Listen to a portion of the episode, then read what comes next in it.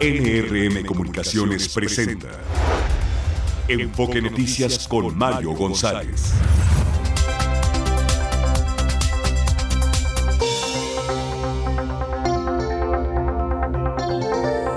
Buenos días, muy buenos días y bienvenidos a Enfoque Noticias en este lunes 29 de enero del 2024. Ya despidámonos del mes de enero.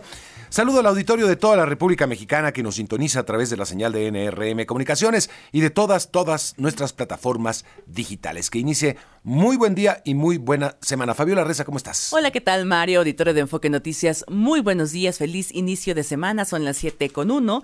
7 grados la temperatura promedio en la Ciudad de México. Se pronostica una temperatura máxima para esta tarde de entre 20 hasta 22 grados. Bueno, pues tenemos mucha información. Ha sido un día, bueno, un fin de semana de mucha información. Desafortunadamente, como pues, sucede desde hace mucho tiempo, fines de semana violentos en muchos estados de la República. Ahora fue en el norte, Ciudad Juárez, se registra también un ataque contra, contra seis muertos en un funeral. Esto ya es una pues bueno, no, como no es la primera vez, uno podría acostumbrarse, pero imagínense, familias en un funeral, llega un grupo armado y abre fuego contra todo mundo. Seis muertos dejó este funeral. También en, eso fue en Ciudad Juárez, en Hermosillo, Sonora, en un centro nocturno, un ataque armado eh, y también varios muertos, tres muertos en ese en este ataque en Hermosillo.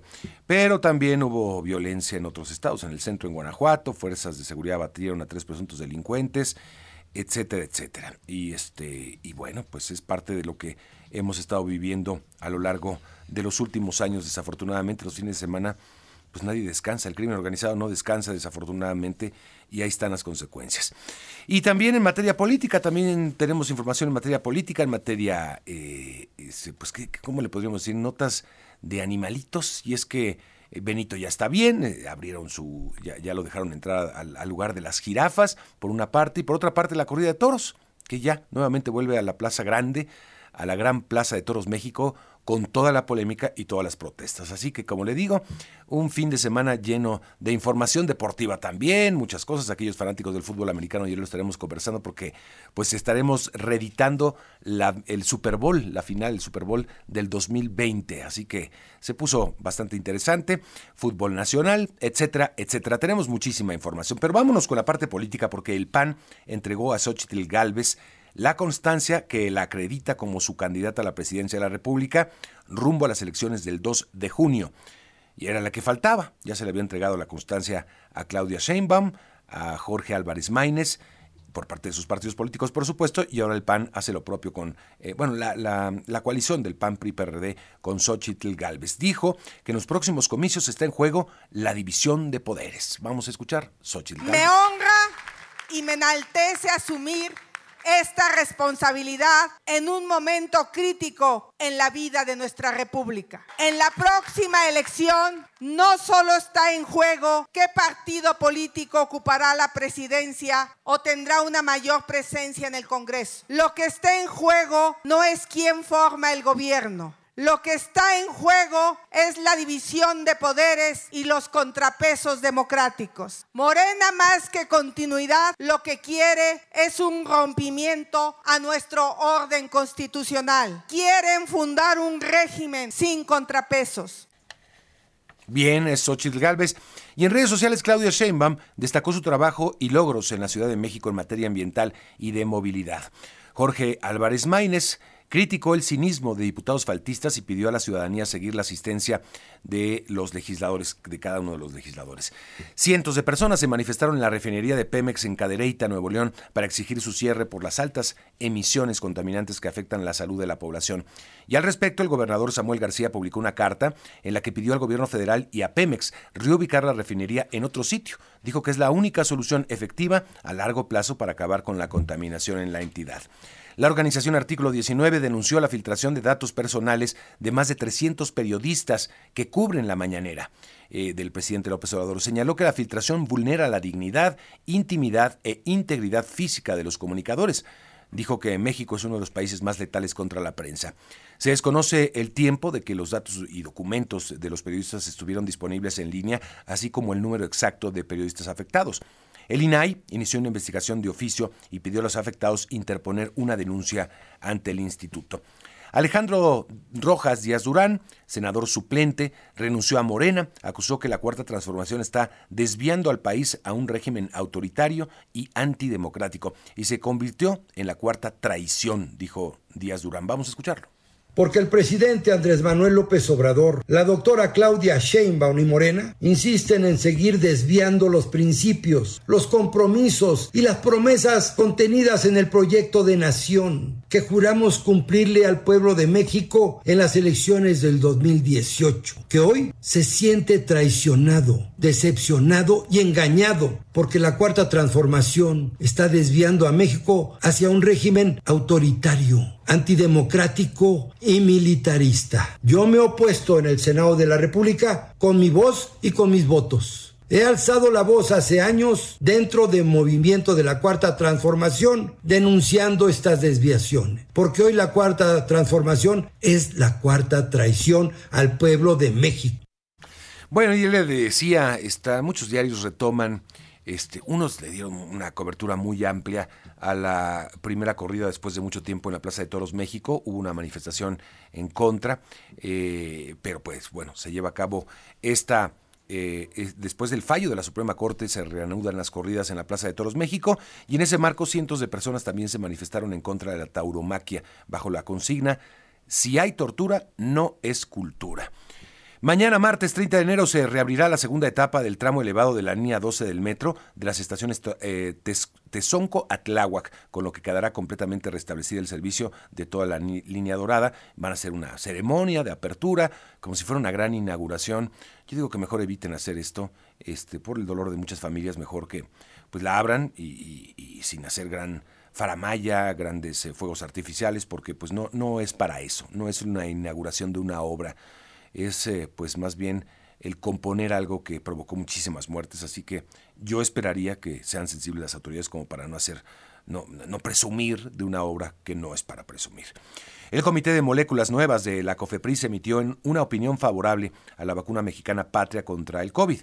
En caso de completar exitosamente todas las etapas de revisión, podrá obtener la autorización para uso de emergencia. El presidente López Obrador felicitó a los investigadores del CONACIT y Avimex. Luego llegó a México, perdón, la primera embarque del año con 2.8 millones de vacunas Abdala contra el COVID.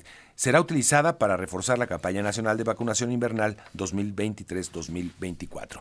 Y le decía, la jirafa Benito se reintegró a su nueva familia en African Safari allá en Puebla. La manada está conformada por cuatro hembras y tres machos. Tres soldados estadounidenses murieron en un ataque con drones en el noreste de Jordania, cerca de la frontera con Siria. Otras 25 personas resultaron heridas. La agrupación de milicias pro-iraníes Resistencia Islámica en Irak reivindicó el ataque. El presidente de Estados Unidos, Joe Biden, prometió que los responsables rendirán cuentas en el momento y de la manera que su país elija.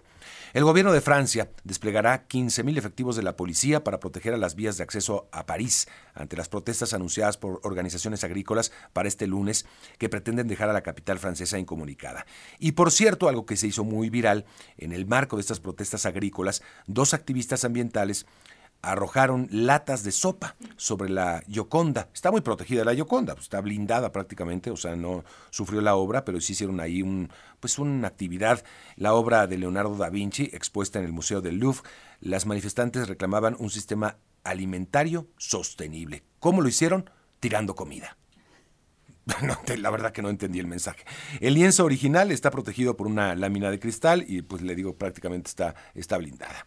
Los republicanos de la Cámara Baja de Estados Unidos presentaron dos artículos de juicio político contra Alejandro Mayorkas, secretario de Seguridad Nacional, a quien acusan de haber puesto en peligro la seguridad del país con la entrada de migrantes indocumentados. Y concluyo con esto, el gobierno de Colombia publicó el decreto que oficializa el desastre natural por los incendios forestales que afectan al país desde noviembre, sobre todo en la región andina. Esa es parte de la información más importante de México y el mundo. Y vámonos con un avance de las finanzas. Martín Carmona, ya de regreso. Pues feliz cumpleaños, Martín, ya toro pasado. Ya, Mario, ya estamos de regreso. Muchas gracias, Mario, de nueva cuenta por la felicitación y estamos listos para informar al auditorio. Hoy estable el tipo de cambio en este inicio de semana, 17 pesos con 14 centavos, no se mueve prácticamente. Y es que semana de reunión de la Reserva Federal será mañana martes cuando inicie, concluye el próximo miércoles al mediodía y hoy los pronósticos de los analistas indican, Mario, que no habrá eh, movimiento en la tasa de interés, que se va a mantener en los actuales niveles porque todavía hay que esperar más información en las próximas semanas y por lo tanto hasta marzo se prevé que la Fed pueda comenzar a reducir el costo del dinero en los Estados Unidos, por lo tanto serán días muy tranquilos para el peso frente al dólar, el cual en operaciones en bancos y casas de cambio, en, una hora más o menos que inician actividades, el promedio de venta del dólar 17.60 y del euro 18 pesos con 70 centavos. Los precios del petróleo en esta mañana, en el caso de los del de Europa, niveles de 82 dólares y medio, el de Estados Unidos 77 dólares y medio, y la mezcla mexicana de exportación 73 dólares con 30 centavos. Mario, la información. Está muy bien. Gracias, Martín estaremos pendientes y desarrollamos más adelante. Gracias. Claro que sí. Y un avance de los deportes, muy intenso fin de semana. ¿Cómo estás, Javier? Sin duda alguna, mi querido Mario, amigos de Foque Noticias, por supuesto lo del Super Bowl 58, los dos equipos que van a disputarlo el próximo 11 de febrero, los dos campeones, uno de la Nacional, otro de la Americana, Kansas City enfrentará a San Francisco, hay que hablar de esto, la forma en la que llegan los dos equipos, faltan dos semanas para ese partido, pero ya hay que empezar a prepararlo, se hablará de esto en los próximos días, también del abierto de tenis de Australia, ¿quién ganó? Finalmente hay un nuevo ganador de un torneo Grand Slam, es el número 4 del mundo, se apida Cine, platicaremos de ello. Hablar del fútbol mexicano también, la Liga MX, el América ya rompió su racha de tres victorias consecutivas. Eh, Chivas sigue sin ganar, por supuesto, platicaremos de ello, también de la decisión que tomó ya Xavi, el técnico del Barcelona, y que anunció el sábado pasado, ya no seguirá para el próximo torneo con el equipo de la Ucrania. Hoy ya se había convertido en un meme Xavi siempre, ¿no? Y era un meme en las redes sociales. Sí, sí, todo el tiempo, todo el tiempo se dice que ya está cansado y que él cree que necesita un cambio de timón el Fútbol Club Barcelona, con lo cual se abre la posibilidad para que Andrés Guardado, para no, perdón, estoy pasando Andrés Guardado y ya platicamos por qué, de, de, que Rafa Márquez dirija el equipo. Te iba a comentar brevemente también la presentación de, de los dos jugadores mexicanos que han sido repatriados, de Andrés Guardado a mitad de la semana y el sábado pasado, qué presentación la de Chicharito con el equipo de las Chivas el pasado sábado por la noche, Mario. ¿Qué tal la presentación, eh? No, no, no. No, no, parecía la inauguración del Mundial. Sí, faltaron. Una cosa, no, no, no, bueno. Solo faltaron chambelanes, mi querido Mario. Solamente eso faltó. Sí, bueno. Ellos platicamos, si te claro parece. que sí. Gracias, Javier. Gracias. Que Bye. pases muy buen día. Y vamos con las primeras planas, Fabio Larreza. El Universal se duplica Huachicol en sexenio de AMLO. Milenio, para rendir más, los trabajadores recurren a las metanfetaminas. Excelsior, consejeros electorales se dan regalazo. Recibirán 525 mil pesos por alta carga laboral.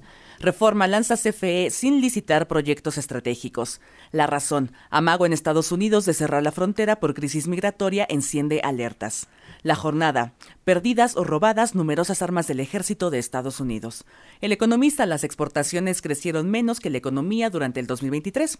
El financiero, marcan récord las exportaciones mexicanas en 2023 y publica una encuesta. Acorta Galvez brecha con Sheinbaum. 16 puntos. Y la crónica también publicó una encuesta respecto a las elecciones presidenciales. Consolida ventaja Sheinbaum sobre Xochitl. Le saca hasta 30 puntos. A ver, ¿esa de quién es? Esa es de la crónica. de la crónica. 30 puntos de ventaja Claudia Sheinbaum sobre Xochitl Galvez. Exacto. Es El una financiero- encuesta de Indermec. Indermec, Indermec, hay que tenerlo claro, porque va- va- vamos a ver las grandes diferencias. El Sí. financiero, entonces, eh, un recorte de menos de 20 puntos. Así es. Están a 16 más o 16 menos, ¿no? puntos. Ujú. Y ahora el país publica una con Encol, también, en donde también son unos 30 puntos, 27. O sea, ay, ¿cómo la- habrá que ver metodologías, es que hay que meternos a eso también, obviamente, que si una es telefónica, que si una tiene sesgo, es, ese es un sesgo ya para una, o es cara a cara, de cuántas personas. Y preferencia bruta, preferencia Porque son efectiva. unas distancias muy grandes, o sea, las entiendo, bueno, podemos decir, en todas las encuestas prácticamente, Claudia Sheinbaum lleva ventaja, pero en el cuánto, ahí este, es donde dices, ¿por, por qué esa, esa abismo de diferencia entre una encuesta y otra, Fabiola? Así es, 30 puntos. Ya comentábamos esta encuesta de la crónica y 16 puntos de ventaja le da la del financiero. Pero en promedio, todas coinciden que sí aventaja Claudia Sheinbaum. Sí, sí, sí, sí. Bueno, pues es parte de la información. Eh, así nos vamos a una primera pausa, por supuesto. Estamos eh, en Enfoque Noticias, primera emisión, con toda la información que vamos a ir desarrollando a lo largo de esta mañana. Y va, la producción nos propone ponernos un poquito eh, pops, melosones. Está festejando cumpleaños Joe Phantom, integrante de la banda NSYNC. Vamos con ellos. ¿Por qué no? Para un lunes no está nada mal.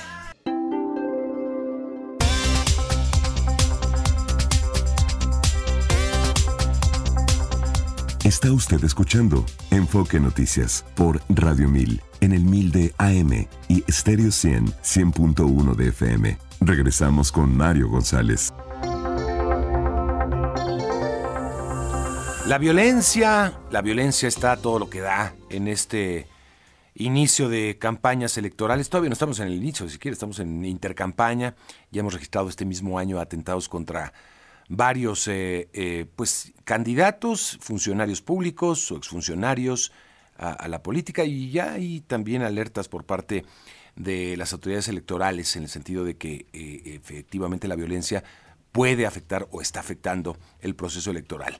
El magistrado del Tribunal Electoral Felipe de la Mata Pizaña advirtió que la creciente violencia y la presencia del crimen organizado en las elecciones pues es una amenaza. Sergio Perdomo, ¿cómo estás? Hola Mario, un saludo a la audiencia. No hay que tener miedo a hablar de que el narcotráfico, el crimen organizado están detrás de candidatos o de las próximas elecciones. Sin embargo, para el año 2030 será peor. Estarán ya arañando, buscando la presidencia de la República, como ocurrió en Colombia. Y bueno, pues al respecto habló el magistrado Felipe de la Mata Pizaña. Estuvo en San Cristóbal de las en San Cristóbal de las Casas en Chiapas y advirtió que hay que entrarle de lleno, diseñar un mapa de riesgos y hablar de eso en todos los lados porque está atrás el crimen organizado. En una conferencia de prensa, en una conferencia magistral, elecciones y crimen organizado, el magistrado del tribunal, Felipe de la Mata Pizaña, advirtió que la incidencia de la delincuencia en comicios es un fenómeno real que va creciendo. Destacó que se debe hablar del tema y tomar medidas como filtros de investigación de los candidatos, generar mapas de riesgo en todo el país, regular denuncias o demandas anónimas y también establecer protocolos de protección para los aspirantes. Lo escuchamos. Lo que creo que, y con esto cierro la idea, de verdad es hablar del tema, buscar soluciones, hablemos, pongamos cosas sobre la mesa, algunas serán buenas ideas, otras serán malas, pero hay un problema. Hablemos del problema, busquemos soluciones o nos vamos a conformar con tener una narcodemocracia, a que existan narcoelecciones. No, lo que tenemos que buscar es qué podemos hacer las personas de bien para solucionar este tema. Y creo que el problema es muy amplio. No solo es penal, no solo es criminal, también es electoral, es de gobierno, en fin, ¿no? es lo que yo podría decir. En esta conferencia magistral que va a continuar hoy la va a dar también en el Estado de México, eh, se llama Elecciones y Crimen Organizado, el gran elefante en el cuarto, el magistrado del Tribunal Electoral Felipe de la Mata Pizaña, uno de los cinco que va a calificar la elección presidencial de este año, advirtió que la incidencia de la delincuencia en comicios ya es un fenómeno que nadie lo detiene y ya hay que encararlo. Y bueno, pues en el INE se dijo que el mapa de riesgo, por ejemplo, por ahora no se tiene y no se hará, no se hará público. Entonces el magistrado dice no hay que tener miedo, hay que hablar de ese asunto. También habló de la protección ya a los candidatos que van a recorrer todo el país. Así lo dijo. Que a muchos candidatos les dicen, ¿verdad que ya no vas a hacer campaña? Y se acabó. Eh, y dejan de hacer campaña. Algunos hasta renuncian a la candidatura. Dicen, tiene que haber alguna manera de botón de pánico, otra vez anónimo, un protocolo de seguridad al que él se pueda acudir. Y esto implica pues que haya protección para algunas candidaturas. Sí, pues sí, así de simple. ¿Por qué no preguntarnos si se necesita protección pues para algunas candidaturas a presidencia municipal? Pues sí, la verdad que sí. Bueno, hay que cambiar el paradigma de los años 80 y 90, en donde, bueno, pues seguimos haciendo lo mismo, a la misma hora abrimos las casillas, las cerramos a la misma hora, hora del centro, desde luego, y bueno, hay que cambiar todo. El magistrado Felipe de la Mata Pizaña habló de regular una especie de facultad para el INE a fin de que organice de manera directa los comicios en municipios donde haya presencia del crimen organizado, así como promover el voto postal o electrónico para evitar el secuestro o robo de urnas, anticipar incluso incluso elecciones en algunos lugares donde haya violencia para cambiar ese paradigma. También consideró necesario establecer filtros de investigación para evitar que los candidatos que tengan ya vínculos con el crimen organizado accedan a puestos de elección popular y promover la bancarización de las aportaciones privadas a las campañas, es decir, el dinero que está entrando a los candidatos hay que regularlo adecuadamente. Destaca además que el INE debe generar mapas de riesgo con la información que tiene sobre los distritos que podrían verse afectados por la violencia criminal e incluso promover campañas digitales para evitar que se amenace o se acose a los contendientes. Son muchos los puntos que resalta el magistrado Felipe de la Mata Pizaña, como te digo Mario, va a ser uno de los cinco que tenemos en el tribunal que van a calificar la elección presidencial de este año antes del mes de septiembre. ¿Es cuánto, Mario? Muy bien, Sergio, bueno, seguiremos. Oye, este veo la primera plana del, Excelsior, dice, consejeros electorales se dan regalazo. Los integrantes del Consejo General del INE recibirán 525 mil pesos por alta carga laboral en proceso electoral. La primera vez que se aprueba un bono para altos mandos del instituto. Dice que se aprueba para otros trabajadores, pero no para altos mandos. Y que así fue aprobado por la ministra presidenta también eh, se va a pagar en dos partes, 265.500 pesos brutos se van a pagar primero mañana y la siguiente quincena recibirán eh, pues el otro tanto. El total, el llamado bono electoral para los consejeros ascenderá a 5.7 millones de pesos, cifra que no fue reportada en el presupuesto de egresos de la Federación para este año. Carga laboral, argumentan, este, pues, pues sí. ¿Cómo te sientes tú? ¿Te sientes con mucho trabajo, Sergio? Sí, es totalmente todos los días. Eh, la última sesión duró 13 horas y mm. bueno, se trabaja todos los días en comisiones. Sí, efectivamente hay mucho trabajo porque son 610 programas de cara a la elección presidencial, así es de que no solo es también el INE, también está el Tribunal Electoral, la carga de trabajo y los soples de todos los estados, las cinco salas regionales del Tribunal Electoral.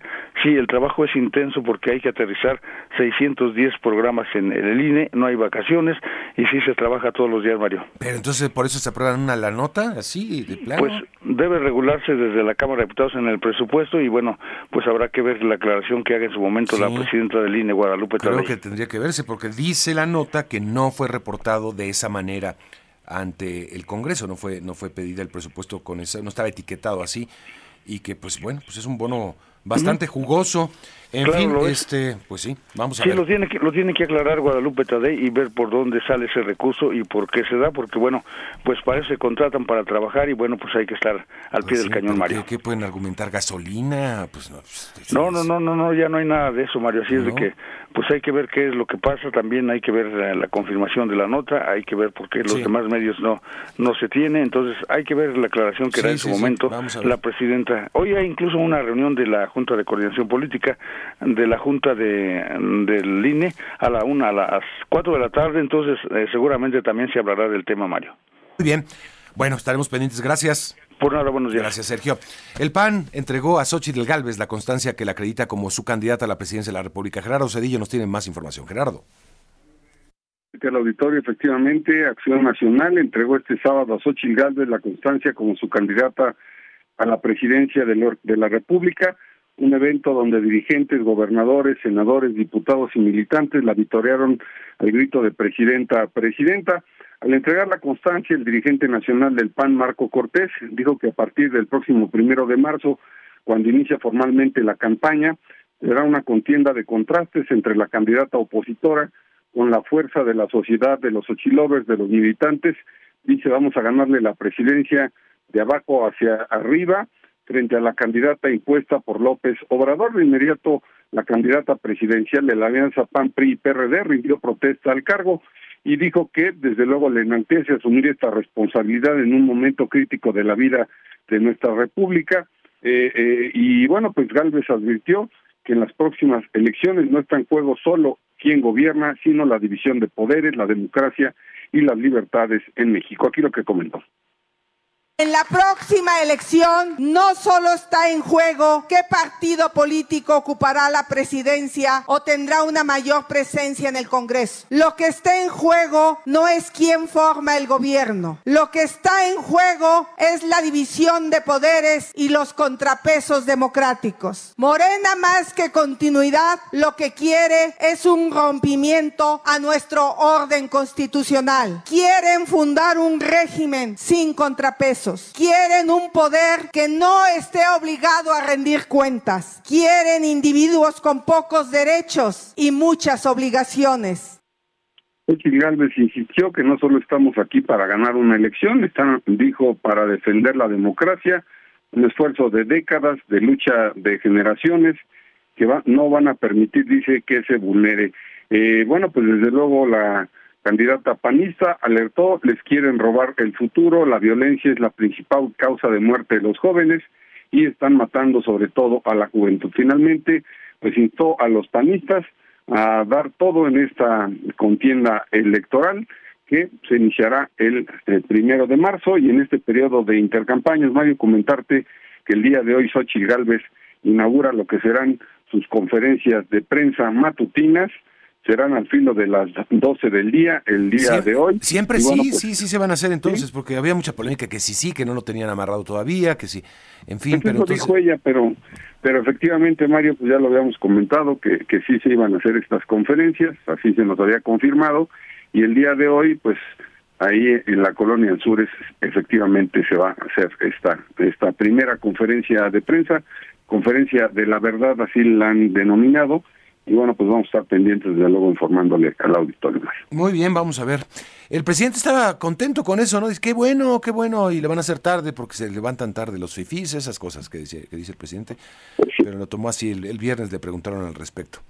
Sí, efectivamente. Bien, bueno, estaremos, pendientes. Gracias, Gerardo.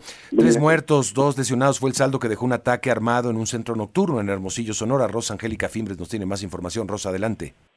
¿Qué tal, Mario? Muy buen día para ti también, para quienes nos escuchan. Pues y comentarles que fue un saldo de tres hombres sin vida y dos lesionados, lo que dejó el ataque armado ocurrido en la madrugada de este domingo. Esto fue al interior de un centro nocturno de nombre Jakarta Club Life en la ciudad de Hermosillo. La Fiscalía General de Justicia del Estado informó que los fallecidos han sido identificados como Luis Antonio y Felizardo Armando.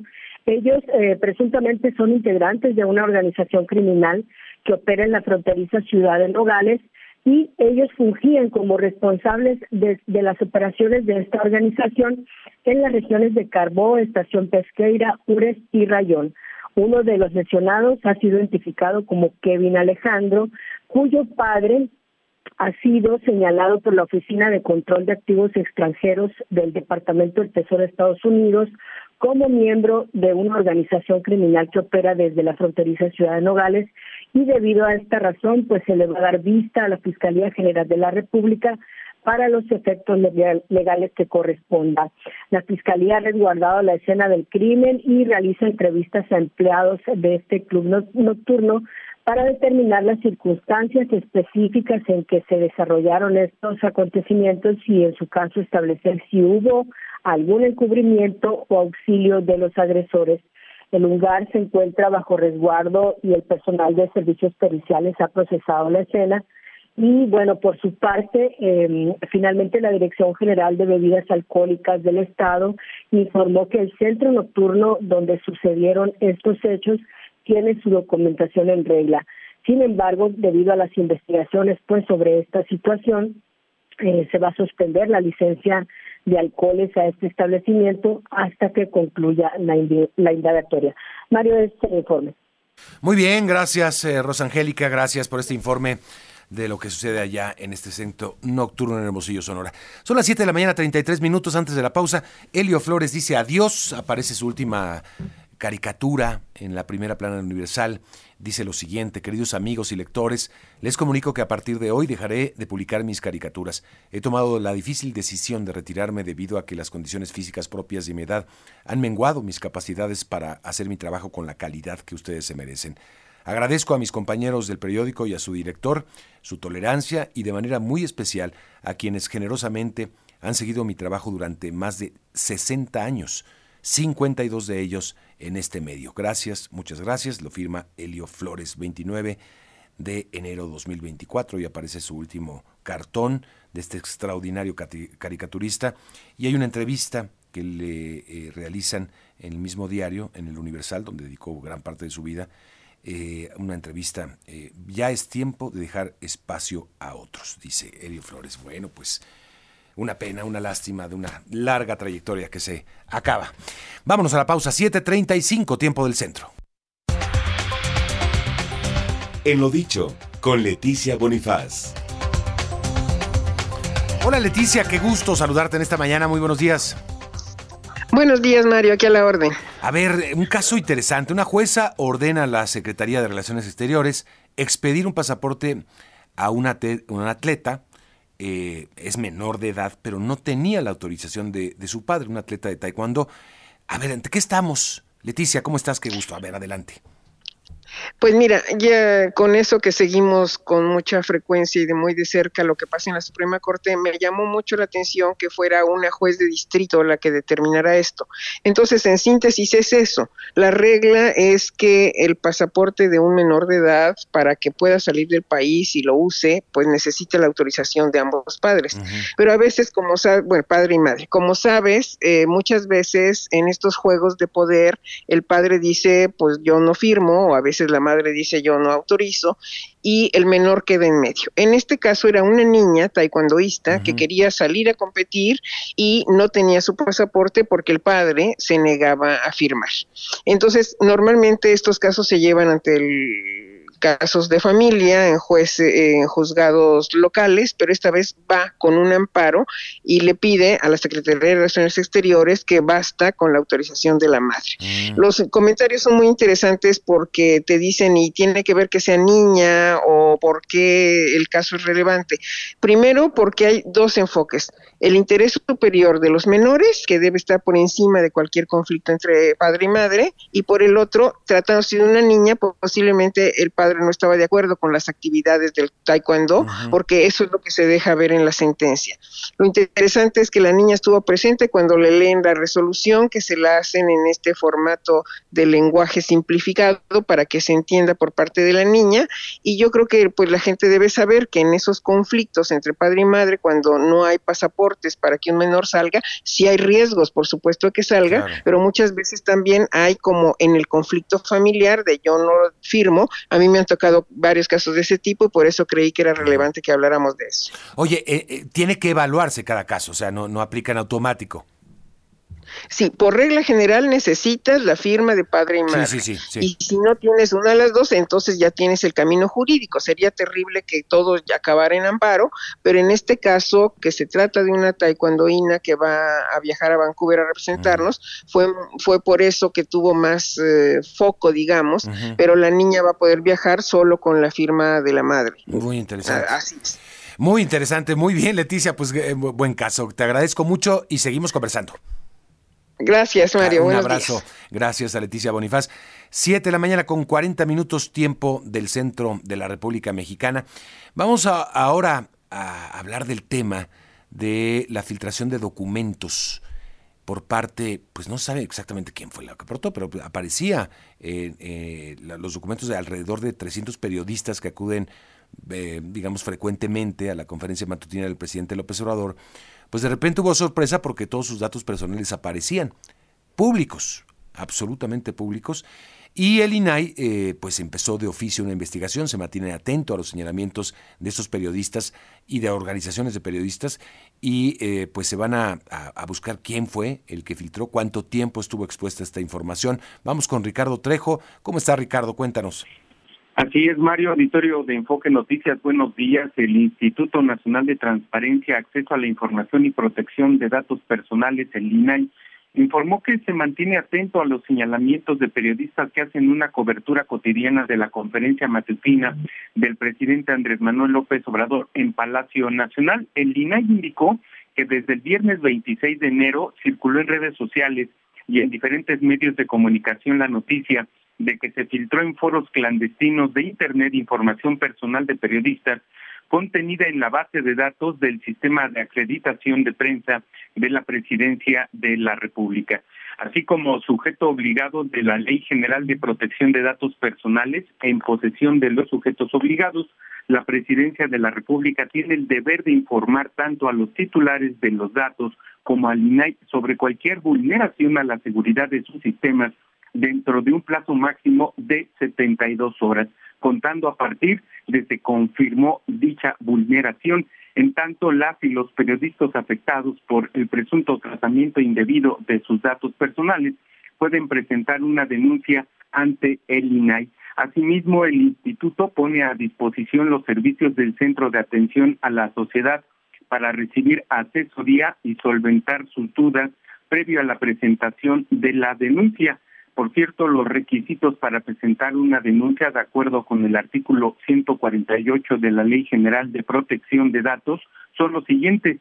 El nombre de la persona que denuncia o en su caso de su representante, el domicilio o medio para recibir notificaciones de la persona que denuncia, la relación de hechos en que se basa la denuncia y los elementos con los que cuente para probar su dicho, el responsable denunciado y su domicilio o en su caso los datos para su identificación o ubicación, así como la firma del denunciante o en su caso de su representante. Y es que en el Día Internacional de Protección de Datos Personales que se conmemoró este domingo 28 de enero, el INAI refrendó su compromiso con la garantía de este derecho humano y la vigilancia del cumplimiento irrestricto de la Ley General de Protección de Datos Personales en posesión de los sujetos. Mario, por el momento, el reporte para el auditorio de Enfoque Noticias. Muy bien, gracias, gracias Ricardo. Vamos a la pausa. Por supuesto, igual que tengas muy buen día. Siete de la mañana, 43 minutos, tiempo del centro. Regresamos, tenemos mucho más. Más adelante vamos a hablar de la multa, de la multota, pues no sé si multa, más bien de la sentencia que tiene que pagar Donald Trump en el caso de la escritora Jean Carroll, eh, bueno, 83 millones de dólares, 83.5 millones de dólares tiene que pagar ahora Donald Trump. Ya lo habían condenado a pagar 5 millones de dólares por el caso de agresión sexual. Y ahora, en una pues, eh, resolución muy sorpresiva, la verdad, porque lo que había pedido la defensa es 10 veces menos. Habían pedido 8 millones de dólares por daños y prejuicios, perjuicios, perdón, daños y perjuicios contra la escritora. No, ahora 83. Vamos más adelante a hablar del tema, por supuesto, y todo lo que está generando. Pausa. Los deportes con Javier Trejo Garay. Javier Trejo Garay. Presente, mi querido Mario, amigos de Enfoque Noticias. Habemos contendientes al Super Bowl ya vemos Super Bowl. Sí, el próximo 11 de febrero se va a disputar entre el campeón de la Nacional, San Francisco, campeón de la Americana, Kansas City, Mario. Eh, dos equipos que acaban llegando por méritos propios, sin duda. Kansas City, además, fue una temporada complicada, ¿eh? no fue tan fácil para Kansas City, padeció muchísimo por la falta de, de, receptores de calidad. Le soltaron muchos balones a Patrick Mahomes, el propio Mahomes no anduvo tan fino como otros años. Pero le alcanzó. Le alcanzó. Le alcanzó. Los buenos equipos tienen eso, Mario. Sí que pueden, ahora sí, como dirían los clásicos, tienen la onza y pueden cambiar. Y, saben jugar estas instancias, ¿no? Correcto, sí, la, la experiencia tanto de Mahomes como del, del staff de cocheo ha sido vital en esta temporada y por eso están donde están. Y van a enfrentar ahora a San Francisco que irónicamente llega con, no con dudas, porque me parece que además sí tuvo una buena temporada, pero sí, ya hacia el final... Se le complicó. Se le complicó. No solamente el partido de ayer, sino hace una semana ante Green Bay. Green Bay lo exhibió en el ataque terrestre. Eh, San Francisco cerró con, eh, con algunas derrotas, es decir, vino a menos ya en la parte final de la temporada, pero ese me parece un gran equipo, el mejor equipo de la conferencia nacional y ahí está. Dentro de dos semanas, el 11 de febrero, se disputa este, este partido. Obviamente, Kansas City me parece favorito por la experiencia que tú ya decías, por la calidad del estado de cocheo, por la calidad del coreback. Así que, pues, eh, a platicar de ello en los próximos días, Mario. Igual que en el 2020, ¿no? Llegan los mismos equipos. Sí, en el Super Bowl 54 ocurrió lo mismo. Fue justo previo a la pandemia, me acuerdo, fue, fue en febrero. Sí, sí, sí. A principios de febrero y, ya empezamos con temas de la pandemia unas semanas más tarde. Pero bueno, sí, se va a jugar este, este partido en Las Vegas. Un, eh, un eh, Super Domingo que se va a disputar por primera vez en la Ciudad del Juego. Nunca antes se había, se había disputado un Super Bowl en Las Vegas y ahora se va a jugar. Con entradas carísimas. Carísimo, sí, seguramente que sí, seguramente que sí. Fíjate qué interesante es que incluso una aerolínea eh, norteamericana aumentó un, un vuelo para el día sábado de Kansas City a Las Vegas. Mira. No, pues es que va a estar lleno, ¿cómo no? Un vuelo extra de Kansas City a Las Vegas para el día sábado 10 de febrero y un vuelo extra de regreso para el, día lunes de Las Vegas a Kansas City. Sí, pues sí. es lógico, lógico. Lógico, me lo parece sin duda. Pero bueno, eh, todo este factor, también el de Taylor Swift, se habló mucho de Taylor Swift en los Muchísimo, sí, es de las tendencias, pues obviamente, ¿no? Por su relación con... Con Travis Kelsey, con la cerrada, uno de los mejores alas cerradas de toda la NFL. Y o sea que Taylor Swift se va al Super Bowl. Sí, así que Taylor Swift tendrá su palco seguramente ahí en el Allegiant Stadium. Ahí va a estar. Y, si no la invitan, ella lo paga sin ningún problema. va a estar sin duda. Las va mujeres facturan. Va a estar sin duda porque además eh, ya y es una relación eh, me, parece consolidada, ya no es solamente de que están saliendo por lo que se ve, estuvo celebrando con el propio Travis Kelsey, así que enhorabuena, enhorabuena por todo para Travis Kelsey que le sonríe la vida, me da mucho gusto por él y por el equipo de los jefes de Kansas City, por lo que están construyendo una auténtica dinastía. Otros temas también para comentarte, Mario, amigos de Foca Noticias, ¿qué tal lo del abierto de tenis de Australia? con Yannick Sinner bueno, pues coronándose este, campeón. Pues sorpresivo, yo creo que todo el mundo pensaba que se le iba a llevar Medvedev y, y pues no fue así. Fue en cinco sets, ¿eh? Sí, no, no, no. Fue larguito el partido, fue larguito. Empezó ganando el primer y segundo set de, de Medvedev. El primero y el segundo lo ganó. Parecería que ya se encaminaba, ¿no? A ganar. 6-3, 6-3. 6-3, 6-3. Y después el tercer set y el cuarto lo gana igual, con, parciales iguales, 6-4, 6-4, Yannick Sinner. Se van al quinto set y ahí gana Sinner 6 a 3.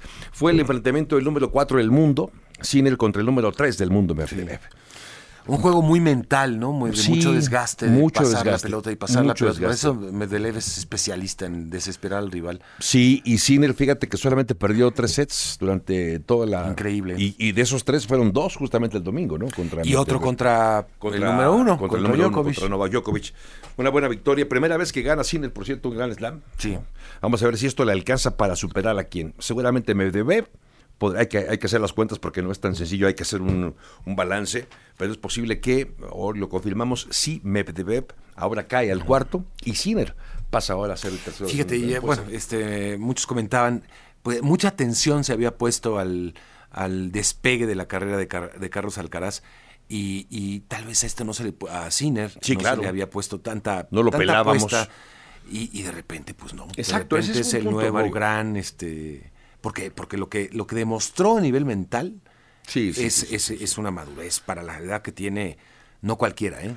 De mucha paciencia, de mucho control mental. Totalmente de acuerdo contigo, Mario. El último año se dejó de hablar de Rafa Nadal, por lo que ya sabemos, porque prácticamente se estuvo en un, en un año de sabático, tratando de recuperarse de su, de su lesión.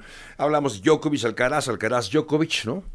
Y, de repente por ahí pases Zverev, y bueno, y, y, y Sinner sí, en el número 4 del mundo, está destacando y está haciendo las cosas muy bien. Más adelante platicamos del fútbol mexicano, Mario, ¿no? Que, ha dejado esta jornada del fútbol mexicano, también lo que pasa en España. Eh, Girona sigue pelando la punta con Real Madrid en el fútbol de España. Y Barcelona desfundándose, ¿no? Perdió otra vez. Sí, Barcelona está en caída libre. Este Barcelona está, eh, pues, decía, dice Xavi que se va a finales de junio cuando termina su contrato. Yo creo que antes. Yo creo que antes. Yo creo que antes. Yo creo que te pagamos hasta junio, pero ya larga. Ya, sí, sí, de una buena vez. Oye, Y, decías, y algo que se ha comentado mucho, es la posibilidad que Rafa Márquez se convierta en entrenador. Hay, hay, hay, mucha posibilidad. Mucha posibilidad. De hecho, una conferencia de prensa que dio, mm. porque él, dirige al Barça Athletic, que es el equipo filial, le preguntaban por ello y decía, bueno, si te llegan a ofrecer esa oportunidad, no le vas a decir que no, evidentemente. Pero creo que debería ser así, Mario. No puede tomar el equipo ahorita. No debería tomarlo ahorita. Debería tomarlo un mexicano de Michoacán. De Michoacán al mundo, ¿no? entrenador de siendo un jugador muy importante. Un jugadorazo. Con el Barça, uno de los mejores, incluso en este, en este once ideal histórico del Barça aparece Rafa Márquez, y ahora con la posibilidad de ser, ojalá, ¿eh? sería muy bueno. Oye, lo que hemos hablado, ¿no? De los grandes históricos del fútbol mexicano, bueno, pues Rafa Márquez está en lo más alto a la altura de Hugo Sánchez. Eh, este guardado creo que también debe estar ahí, ¿no? Sí, sí, sí, sí, de acuerdo. Con tanto cariño siendo titular, siendo capitán de un equipo de primera división este no es poca cosa. De acuerdo, de acuerdo, sí, totalmente de acuerdo. Y hablando de eso, lo de Chicharito, ¿no? Ya lo platicaremos, la presentación que hicieron con bombo y platillo el sábado pasado decía yo, solo le faltaba el hielo seco y los chambelanes. Hubo. Hubo también. Sí, también hubo. ¿Chambelanes? Chambelán, yo creo. Todo. Bueno, platicamos de ello un poco más adelante, Mario. Bueno, gracias Javier.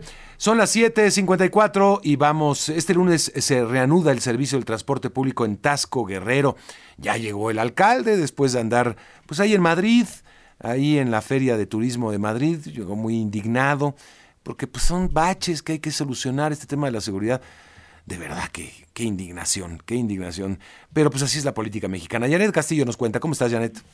¿Qué tal, Mario Auditorio? Muy buenos días. Efectivamente, después de seis días, eh, de más de seis días de transporte público y sin clases en el municipio, en la ciudad platera de Tasco de Alarcón, este pueblo mágico, bueno, hoy, este lunes se reanuda el transporte público después de sostener diversas reuniones con transportistas, así como también con la Sedena, la Guardia Nacional, y eh, la policía estatal para que los eh, transportistas eh, de manera paulatina y por bloques pues estén retomando el servicio y las rutas del municipio de Tasco de Alarcón. Eh, recordemos que en estos días el gobierno de Tasco pues estuvo ofreciendo a turistas, incluso este se vio a turistas de otros países y de aquí del mismo este México, pues que estaban trasladando a diferentes sitios eh, turísticos de la ciudad platera en lo que son las patrullas, eh, tanto de la Guardia Nacional como también de la Policía Municipal, estuvieron prestando el servicio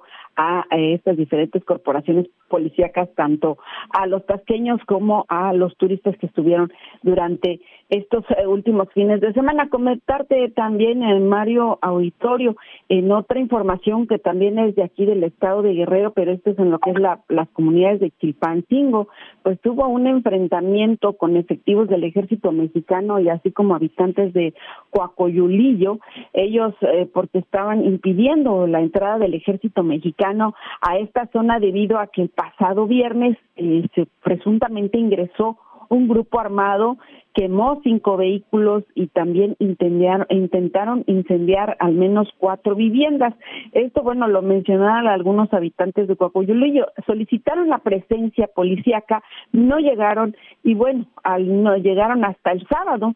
El sábado los del ejército intentaron ingresar a esta comunidad, sin embargo, no se les permitió por parte de los habitantes debido a que, bueno, ellos están molestos porque habían pedido que se les, eh, pues, que llegara eh, la policía no estuvieron presentes cuando ellos lo estaban solicitando. Después de que el ejército mexicano pues saliera de esta zona, ya en la comunidad que conecta con Jaleaca de Catalán, eh, pues también hubo un enfrentamiento al parecer con un grupo armado y se habla pues de algunas personas que perdieron la vida, sin embargo la fiscalía pues no eh, no ha dado información con respecto a esta situación, lo que sí ha estado mencionando y que ocurrió ahora, pero no está en otra región del estado de Guerrero, en San Miguel Totolapan, en donde pues también hubo un enfrentamiento y solamente se encontró una camioneta incendiada, según la fiscalía ya abrió una carpeta de investigación por esta presunta este presunto enfrentamiento que ocurrió en San Miguel Totolapan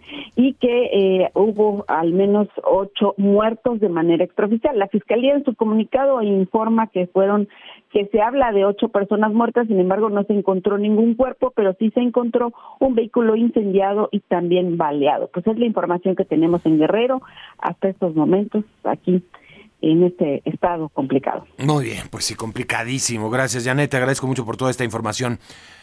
Son las 7 de la mañana con 58 minutos, tiempo del centro de la República en esta mañanita de lunes. Empezó, curiosamente, vaya, eh, hemos tenido días de mucho calor, Fabio Larreza, eh, de calores que no te voy a decir que 30 grados, pero casi llega en el Valle de México, me refiero.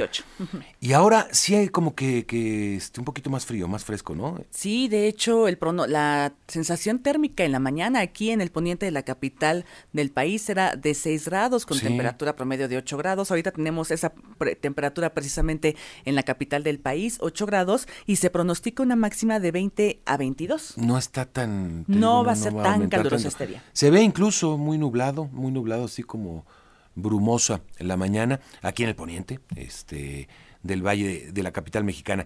Y el presidente López Obrador sale con un abrigazo porque sí está haciendo frío, está, haciendo frío también por la zona de, de eh, Palacio Nacional. A ver, y, es curioso, digo, usted dirá, bueno, pues está en el Valle de México, es la misma. No, aquí hay unos microclimas que cambian muchísimo. Hasta 3 grados centígrados puede cambiar la temperatura en el Valle de México, en la capital mexicana, punto en la sala, en las zonas de la montaña o más pegadas a la montaña, las zonas bajas, y son microclimas que cambian muchísimo la temperatura. Por eso me refiero, estamos en el poniente, ahí está la temperatura, y se ve que también ahí en el centro hay mucho frío porque el presidente sale muy abrigado, Fabiola Reza. También se puede ver a uno, algunos de los asistentes a la conferencia matutina muy bien abrigados, sí, porque precisamente hace mucho frío y pues esos edificios del centro histórico son muy fríos, además, Mario. Hoy el vez estamos platicando, este, de, bueno, es que está el presidente con una corbata muy morena, muy color morena, haz cuenta que es una corbata color guinda. Está bonita la corbata, color guinda, este, si parece morena, no se la había visto. Que el presidente ha tenido, fíjese, uno pensaría este eh, por su digamos por su apego a, la, este, digamos a la austeridad y todo eso pues no tendrá mucho gusto para las corbatas y no resulta que tiene corbatas en mi punto de vista y de muchos bastante aceptables muy nunca tenía una corbata fea así que llame la atención por fea no cosa contraria con el eh, Enrique Peña Nieto que gastaba en las corbatas fortunas pero eran las corbatas más feas del universo. Unas cosas horribles las corbatas de Peña. Le gustaban mucho las rayas, ¿no? No sé por qué. Todas las corbatas a rayas horribles. Hay, perdone que lo diga, pero así es. Eh, muy feas, carísimas, pero muy feas. Y varias este, eh, artículos le dedicó, no sé si te acuerdas, Guadalupe Levaesa, a las corbatas del presidente Peña Nieto. Así le, dedicó un artículo, al menos uno que yo recuerde muy, muy este, puntual, ¿no? Este, sí, ¿verdad? Dice las, las corbatas de EPN, de, de Guadalupe Ruiz. En fin, vámonos a la pausa y al resumen. Son las 8 de la mañana en punto.